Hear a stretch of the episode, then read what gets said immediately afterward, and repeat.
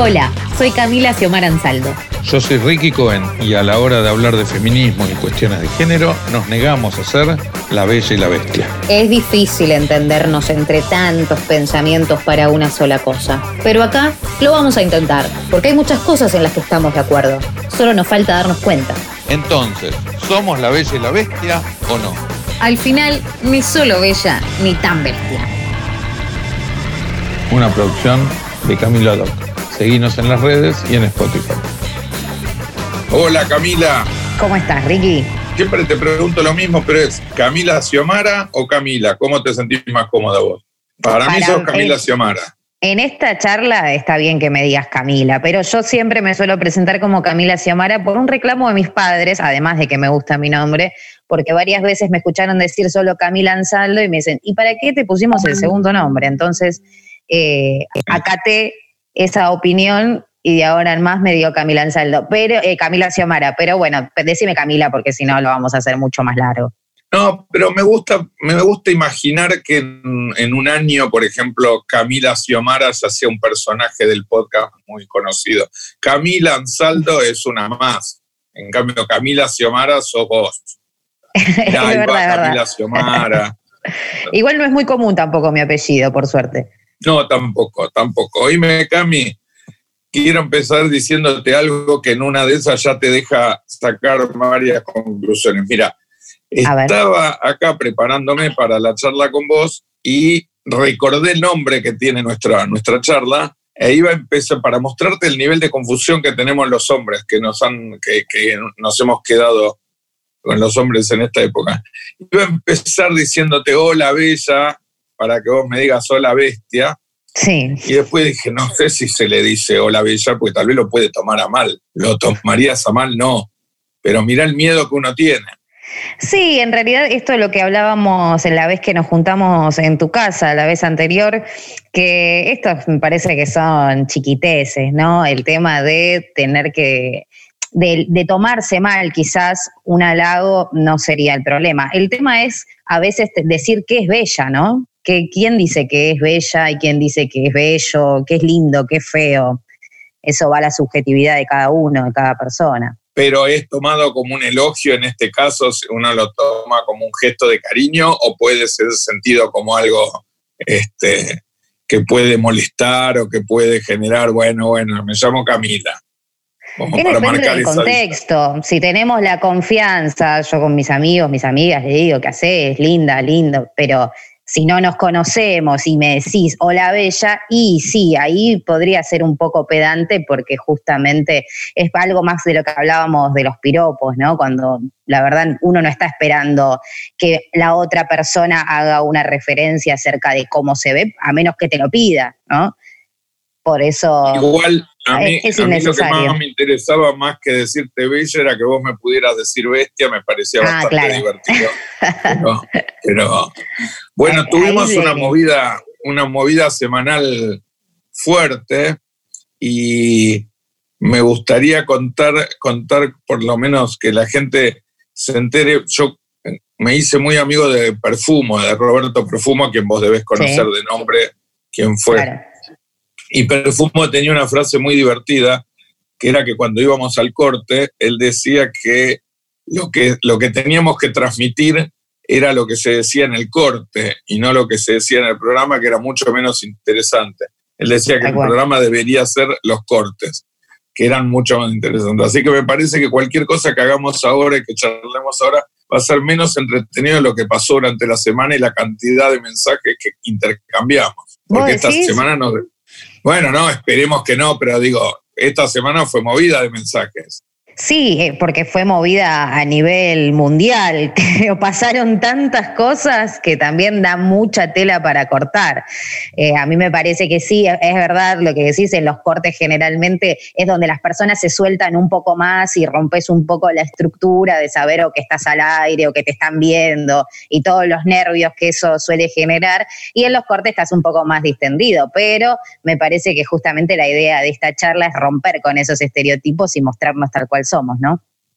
Tal cual, tal cual. Hay una gran ventaja que tenemos entre los dos, que es, yo no sé si a vos te, dicen algo, pero a mí la única persona que me tiene paciencia para que los mensajes míos duren siete minutos, ocho minutos, sos vos. Después recibo insultos de todo tipo, pero cuando veo mensajes tuyos de seis, siete minutos me tranquilizo. Digo, bueno, hablamos el mismo código. Claro, hay que escucharlo en partes igual, ¿viste? Porque la inmediatez del ritmo en el que vivimos, que lejos de ser tranquilo en la ciudad, tenemos que a veces, o al menos a mí, me, cuesta tener que escucharlos enteros, pero siempre los escucho, los escucho y además yo hago la contraoferta, ¿no? Con audios a veces un poco más largos, pero bueno, son todos estos temas que vinimos tocando, que son parte de la actualidad y que no los podés resumir a veces en segundos, es inevitable extenderse. No, no, la moral se me vino un poco abajo cuando vi que habías este, escuchado anoche un mensaje y en el segundo te quedaste dormida con el teléfono. Dije, otra vez aburrí a una mujer que se me quedó dormida, otra vez me sigue pasando lo mismo. Pero bueno, supongo que con la cantidad de trabajo que estás teniendo, supongo que te habrás quedado dormida por cansancio y no por aburrimiento. Por suerte soy una privilegiada, así que en este momento tengo mucho trabajo y fue real. Me dormí con el celular en la mano, así que Ricky no fuiste el único. Fue como dejé colgado como a 10 personas más o menos. Oíme, Camila, y de toda esta semana tan movida en lo local, en lo internacional, creo haber entendido que estamos de acuerdo en comenzar tocando un tema que ya parece que pasó hace un año y medio y pasó hace 15 días o algo así, este, que fue el tema Ramona, y que, bueno, vos tendrás lo tuyo para decir y yo quiero agregar alguna cosa, que tal vez desde mi lugar, tal vez vos desde el lugar de mujer, lo podés haber vivido de una manera y yo lo viví, espero que casi de igual manera, pero con algún toque diferente. Así que me gustaría escucharte a vos primero. Sí, es real, como decíamos, ¿no? Estamos en un contexto que no tiene antecedentes y que todos los días van pasando cosas nuevas que además son hechos lamentables, por lo que da para hablar largo y tendido. En el caso de Ramona, que en paz descanse, eh, sí, tomó visibilidad por ser una mujer trabajadora del barrio 31 que hizo público la falta de agua que existe generalmente en el barrio, que no es un hecho aislado, y eso también es lamentable, pero sí es doblemente grave en este contexto, porque nos están diciendo todo el tiempo que nos tenemos que higienizar constantemente para no contagiarnos de coronavirus, y cómo te higienizás si no tenés agua. Eh, Ramona tomó visibilidad en eso porque lo hizo público y lamentablemente contrajo, pasó lo que ella dijo que iba a pasar, contrajo coronavirus y sumado a otros antecedentes de salud que ella tenía, lamentablemente no lo pudo resistir y es una muerte de la cual el Estado es responsable. Eh, pero yo creo que si bien la cuestión de la pandemia tiene muchos temas para tocar, justamente por esto, porque no, no, nunca pasó, entonces hay opiniones a morir, por, opiniones a montones de todo esto, pero lo que sí es una evidencia es que esta pandemia vino a marcar, ¿no? Un poco más, o aún más, mejor dicho, las desigualdades que existen. Como que ahora se nota mucho más quién tiene plata y quién está marginado. Y lamentablemente, sí. No, te iba a agregar que me parece que nos va a ir dando, ahora te hago mi comentario sobre Ramona, pero nos va a ir dando, eh, nos va a ir generando un nexo hacia algún, muchas de las cosas que compartimos y algunas cosas que, tal vez son el motivo de, de esta charla y de este intercambio, y que me parece que la pandemia, como casi todas las cosas que llegan nuevas, terminan demostrando que pueden hasta empezar como un fenómeno de ricos, porque digo de ricos o de gente privilegiada con la capacidad de, viajar y traer el virus, pero termina, como siempre, es una cuestión de clase, termina llevándose la vida de los más humildes, de los más... Y a mí ahí me parece que hay un tema, hay dos temas muy rápidamente para conocer tu opinión, porque esto lo hemos hablado muy poco, y que tiene que ver con me parece que el, tema de Ramona es algo que merecía una, presencia mayor dentro de la opinión pública, dentro de los medios, porque yo la verdad que vi muy pocos casos en donde una persona anuncie tan claramente este, lo que le va a pasar y, que le pase. Y para mí hay un tema que no se tocó, que es que todo esto es un fenómeno de 15 años del mismo gobierno en la ciudad de Buenos Aires. O sea, ¿qué es lo que pasa en un país donde durante 15 años gobierna el mismo eh, partido político, llamémoslo como quiera, y, no, y se muere una persona o, o se infectan muchas personas por falta de agua, me parece que es una demostración muy, muy, muy violenta, es de mucha violencia. Yo no pude volver a verla a Ramona, mirá que la han pasado 70 veces con tal de, con tal de, un poco de morbo, pero no pude volverla a ver hablando porque me parece terrible que una sociedad acepte eh, que después de 15 años, en, frente a una crisis de, de, salud, no haya agua. Y como vos, como vos decís, la locura de hay que higienizarse, hay que lavarse las manos y una persona mostrándote una semana antes de morirse, mostrándote que no tiene agua. Claro, es que además es esto, no son hechos aislados, porque además después de Ramona hubo otras Ramonas que hasta una mujer, ahora no recuerdo exactamente de qué lugar, pero era de un barrio también vulnerable, que se llamaba Ramona y que le pasó exactamente lo mismo. Eh, no pudo tener acceso a las que conocemos como necesidades básicas, que en realidad son en estos momentos donde nos damos cuenta que en realidad son privilegios, porque si vos tenés acceso a agua, luz, gas, sistema de cloacas, en realidad sos un privilegiado, porque no todas las personas tienen acceso a eso. Entonces es algo que se sigue duplicando, siguen pasando y lamentablemente van a haber más Ramonas porque nada cambia. Se le da visibilidad, se lo pasa en la tele, se lo pasa en la radio, se lo menciona. Mismo nosotros, hoy acá lo estamos mencionando, pero sigue pasando. No es que se modificó o que sirvió de algo, porque también ahora, porque bueno, tenemos esta pandemia que nos tiene un poco a todos asustados porque no sabemos qué puede pasar, porque no sabemos cuándo puede llegar a haber una cura, vemos lo que pasa en otros países y sacamos conjeturas constantemente, pero vivimos en un país que es rico en alimentos, en tener tierras fértiles y también mueren chicos de hambre todos los días. Y tampoco nos asustamos de eso, seguimos nuestra vida y no, y no te vayas a mismo, nosotros estamos ahora en la ciudad de Buenos Aires y podemos hablar de lo que pasa en las provincias, pero también pasa que vamos en el subte y, vemos una persona durmiendo ahí y seguimos caminando. No nos aterrorizamos por eso, lo tenemos ya como normalizado, como que es algo común. A veces ni siquiera los miramos.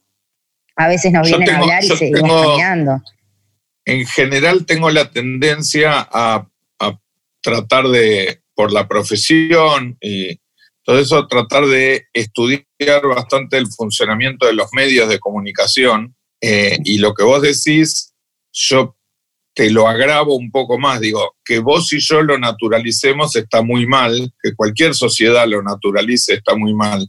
Lo que me parece es que los medios de comunicación eligen sobre qué tema.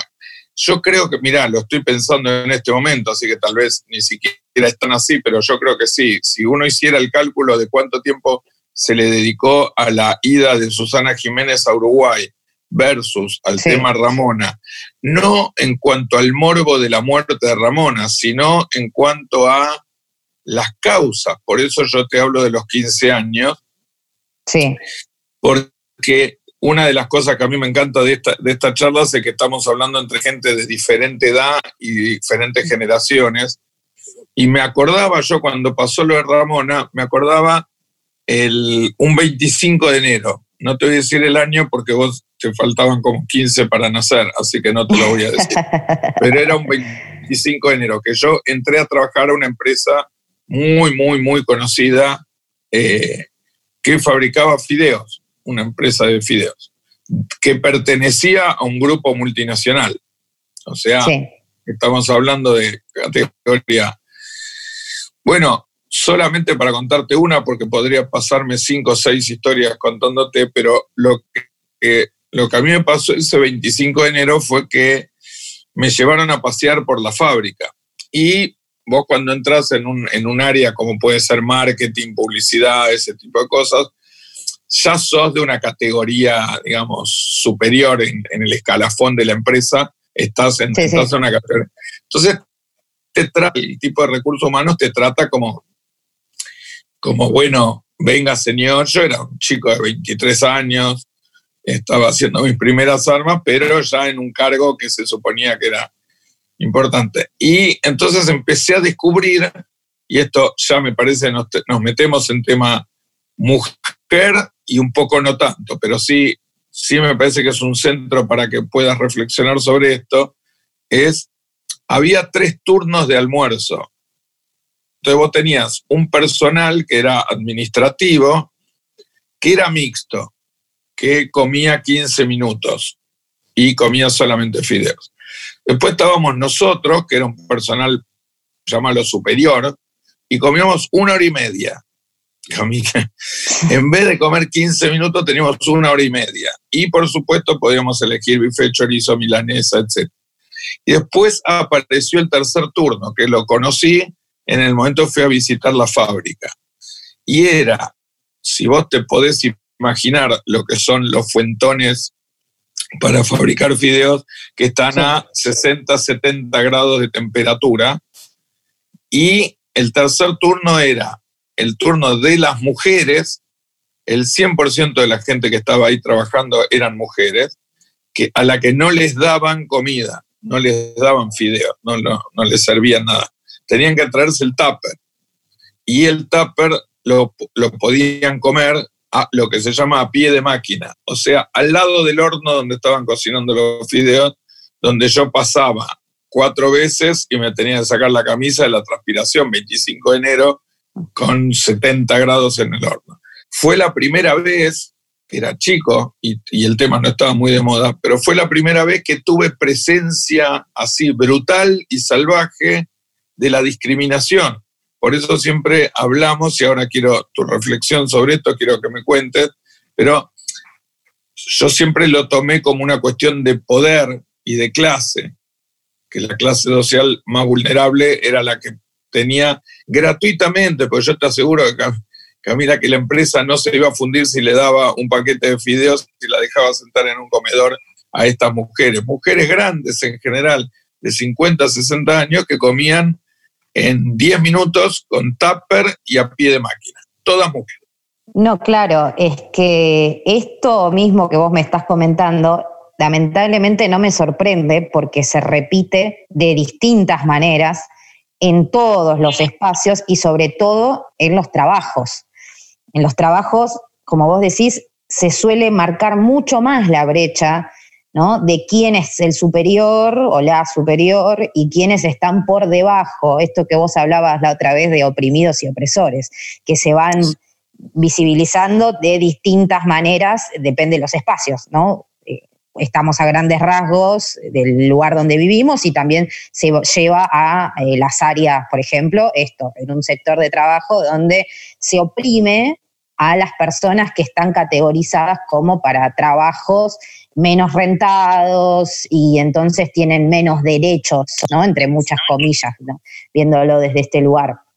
Y es interesante este tema, me parece que también es interesante marcar que nosotros estamos haciendo el análisis siempre desde afuera, porque tanto vos como yo somos de tez blanca, y si bien quizás hemos sufrido también discriminación, no es lo mismo que la discriminación que sufren las personas de tez oscura o de otras nacionalidades. Eh, y esto, si bien lo, podemos, nos podemos llegar a, poner en el lugar de empatizar, no sabemos exactamente lo que sienten las personas en ese lugar, lo que sentían esas mujeres, por más de que vos te pareció tremendo que suceda eso en tu lugar de trabajo, nunca supiste exactamente qué sentía esa mujer que tenía solo 15 minutos para comer o la que encima se tenía que llevar la comida de la casa porque es un destrato y es una discriminación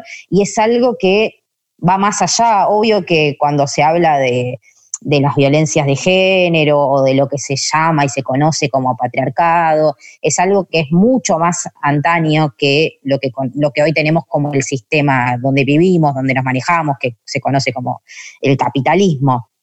Y ahí suceden muchas cosas.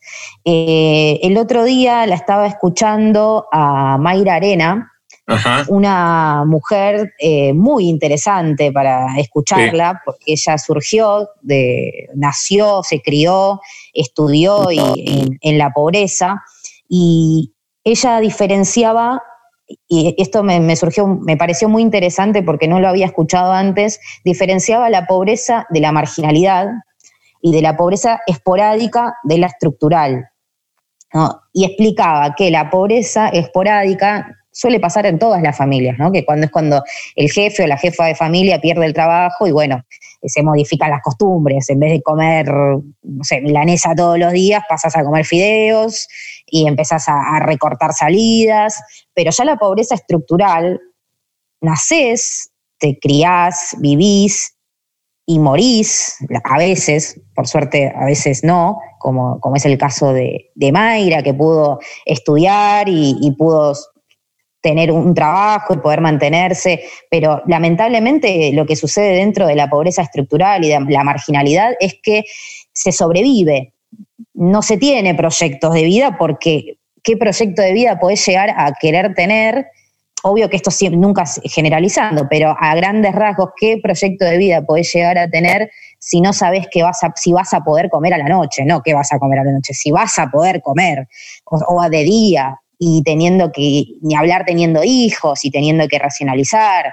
Eh, ahí existe una diferencia muy grande y existe una brecha de, de lo que se padece que es muy importante que empecemos a, hablarlo por esto, ¿no? Porque vos decías de tu trabajo, a mí me ha pasado también, yo trabajé de camarera y me ha pasado que a, veces en fiestas de cumpleaños, por ejemplo, me decían que a las madres les tenía que llevar una comida de los chicos y a las mujeres, a las niñeras, era la, mitad y lo más feo de la comida me daban. Y a mí me daba tanta bronca.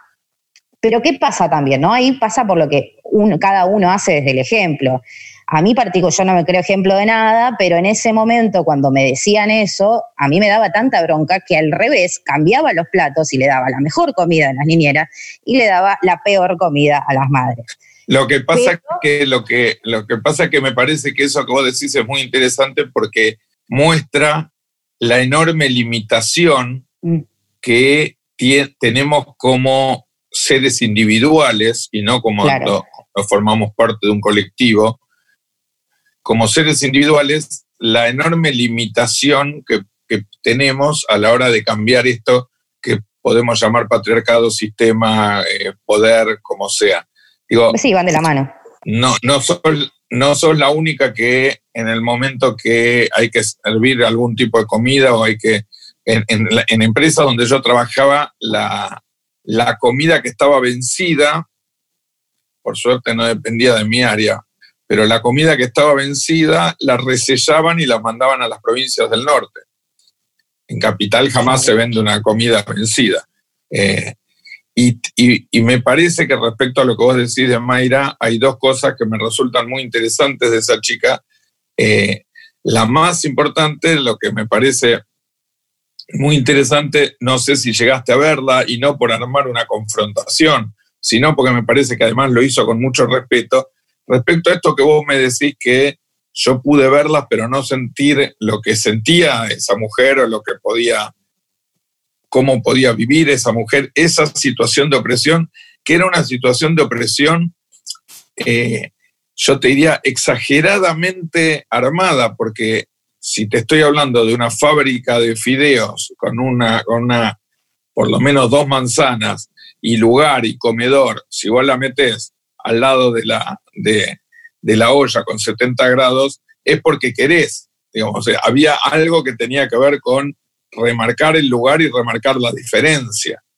Y Mayra el otro día le escribió una carta a Ofelia Fernández, que no la voy a contar ahora, pero invito a que, la busque, la, gente que, la busque, y no sé si la llegaste a leer, pero léela, donde Mayra le dice a Ofelia Fernández que hay veces los análisis progresistas, este es un tema que a mí me tiene muy obsesionado, que es los análisis progresistas sobre el tema de la seguridad, el tema de la delincuencia, el tema ese, ella lo hace desde un lugar de clase que no tiene nada que ver con los valores de la clase que están mucho más postergadas y para las cuales, por ejemplo, robarle una bicicleta es robarle la herramienta de trabajo.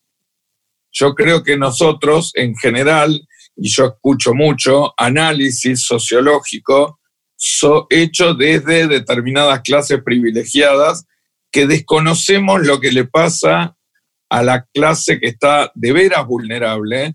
Y en este caso me permito decirte que independientemente que el género femenino es víctima de, la, de, de, de muchas diferencias y de muchas injusticias, a mí en lo particular me resulta muchísimo más interesante ver cómo se resuelve este tema, porque estas mujeres, por vulnerables y por clase social, son claramente las más explotadas y las que viven en condiciones más injustas. Sí, leí la carta a la que haces mención eh, y me parece, ayer estuve leyendo un artículo que habla de esto eh, que lo hicieron desde mm, Identidad Marrón, se llama, que son nietos, nietas, eh, hijos e hijas de indígenas y campesinos que discuten y, ponen eh, en problemática lo que es el racismo en Latinoamérica y en Argentina, y se habla mucho de esto, de, de los discursos progresistas donde se habla de lo que padecen los demás, lo que padecen los pobres, pero se habla solamente, se contabiliza, no se le da voz real, porque, eh, y, ellos hablaban también con, lo que es la, lucha por el aborto legal, seguro y gratuito, donde siempre se habla, eh, lucha con la cual yo estoy de acuerdo y lo podremos dejar para otro podcast si te parece, pero a lo que voy es que decían, ¿no? Como, bueno, se habla de que las pobres abortan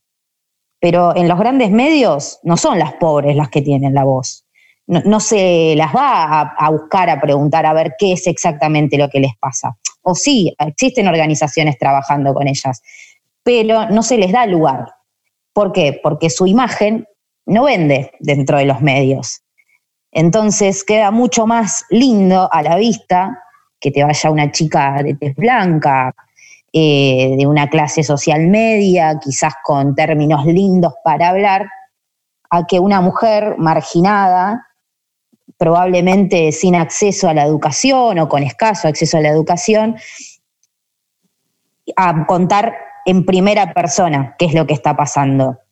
Y desde Identidad Marrón hablaban mucho de esto y de los microracismos que existen dentro de, de la sociedad y en, todos los ámbitos donde nos manejamos.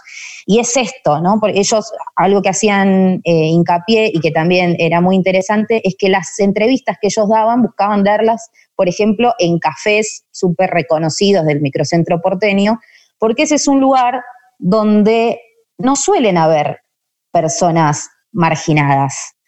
Generalmente vos entras a uno de estos cafés y te encontrás con personas relativamente parecidas, ¿no? Más allá de las, especificidades de cada persona y demás, pero todas generalmente pertenecen a una clase social, con un trabajo, con un acceso a, estos privilegios que conocemos o llamamos como necesidades básicas.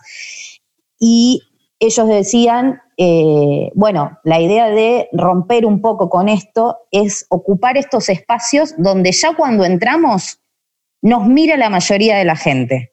bueno, lo que vos decís, lo que vos decís respecto a los medios de comunicación es difícilmente, nosotros creo que en los últimos dos, tres años, por toda la situación, por toda la movilización de mujeres, eh, en algunos casos nos dejan ir, en otros casos no nos dejan ir, pero por la movilización que hay sobre el tema del aborto, yo en ningún medio vi una discusión sobre el tema del aborto de las mujeres que son las que mueren. Se discute desde posiciones, siempre se invita, viste que la moral está muy mezclada con la religión, entonces siempre se invita a una persona muy religiosa para que defienda la postura. Yo, yo me niego a hablar del aborto legal y clandestino, me parece que es, eh, digamos, es aborto sí, aborto no, me niego a eso, es aborto legal o aborto clandestino, el aborto existe siempre. Tal cual. Pero lo que, lo que a mí me llama mucho la atención y que tiene que ver con esto que estamos hablando, con Ramona, a quien me hubiera gustado que Alberto Fernández el día que habló para alargar la cuarentena era 48 horas después de la muerte de Ramona. Me hubiera gustado que la nombre, me hubiera gustado que prometa que nunca más eh, se iba, el Estado iba a permitir la muerte de las Ramonas. Todas las vidas humanas valen lo mismo, pero cuando, cuando una cosa es una tragedia y otra cosa es algo que es el resultado de una desidia absoluta y de una marginación absoluta. Pero volviendo al, tema de, de, los medios y la visibilización de los temas, a lo sumo, cuando se genera algún tipo de debate, se genera entre alguna persona progresista, digo nombres de vuelta, sin, sin personalizar en ello, ni teniendo una opinión ni a favor ni en contra, no la digo, yo la tengo, pero no la digo. Pero se puede convocar a Gabriela Cerruti y se convoca a una persona que normalmente tiene un, pensamiento religioso, se hizo famosa Felicita Becar Varela, y digo, en ningún momento, cuando vos vas a tocar un tema, normalmente el tema se toca sobre los más afectados. Claro. Si yo te tengo que preguntar cómo vive una, una persona de una generación entre 20 y 30 años, hablo con vos. Si yo hablo con otra persona de 45, vos vas a decir, a mí no me representa. Bueno, las mujeres que mueren en un porcentaje altísimo por abortos clandestinos, que son las más vulnerables, no aparecen en los medios hablando de esto, no debaten entre ellas. Y es que no, porque no, no vende. Todos sabemos ¿no? que lo que aparece en los grandes medios de comunicación, en la tele, en la radio, en los programas más consumidos, con los personajes más reconocidos, siempre lo que se busca es algo que tenga relevancia, pero que tenga relevancia a, partir del interés de quienes están detrás de ese medio. Entonces, yo creo que va más allá de las personas y de los nombres, sino de las ideas que ya están instaladas eh, en los distintos grupos de personas.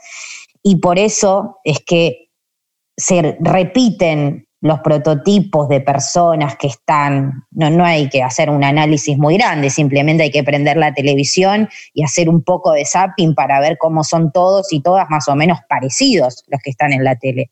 Y cuando se habla de estos discursos eh, progresistas, lo que sucede es esto, ¿no? Como se habla en nombre de, pero no se pregunta qué, es, qué le pasa a X persona.